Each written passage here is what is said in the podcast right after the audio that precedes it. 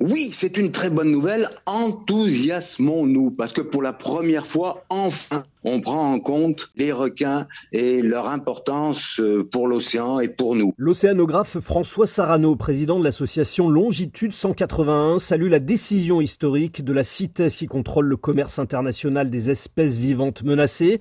Mais ce n'est que le commerce des requins qui sera régulé et pas la pêche. Les requins, oui, sont beaucoup pêché pour euh, leurs ailerons. Cette pêche est terrible parce que on ramène le requin vivant à bord du bateau, on l'ampute de ses nageoires, on le mutile et on le rejette à l'eau vivant. Et évidemment, sans nageoires, il va crever au fond de l'océan. Et tout ça juste pour donner bon goût à la soupe. 100 millions de requins sont pêchés chaque année. C'est deux fois plus que ce qu'il faudrait pour permettre le renouvellement des générations. Les requins sont extrêmement fragiles parce que comme nous, les humains, ou comme les mammifères, ils ont très peu de jeunes et souvent une maturité sexuelle tardive, c'est-à-dire qu'ils ne peuvent se reproduire qu'à l'âge de 5, 10, des fois 25 ans, ce qui fait qu'ils ont très peu de petits et donc euh, très rapidement les populations s'effondrent et le renouvellement devient vite impossible.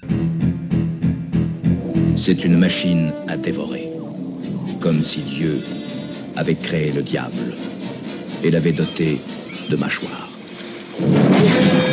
Les requins menacés ne menacent pourtant personne, comme l'a montré François Sarano, plongeur sous-marin, il nage avec les grands requins blancs. Lorsque tout d'un coup, il vous accueille, il vous offre un moment, lui, l'animal sauvage, il dit Ah, bien que ce soit très difficile de se comprendre, on arrive toujours à trouver la distance juste pour vivre en paix. Nager avec eux, ce n'est pas risqué. C'est un moment de sérénité, de bonheur absolu que d'être à côté de ceux qui ont été qualifiés des dents de la mer. C'est un bonheur.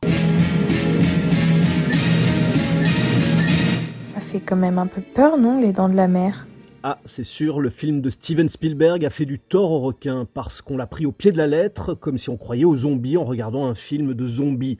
D'abord, tous les requins ne sont pas carnivores. Le requin baleine, par exemple, ne se nourrit que de plancton microscopique. Et les attaques d'humains par des requins sont très rares et très rarement mortelles, moins de 4 morts par an. Les surfeurs attaqués ont souvent eu le tort de s'aventurer dans leur zone de prédation. Le requin mort par curiosité avant de s'éloigner.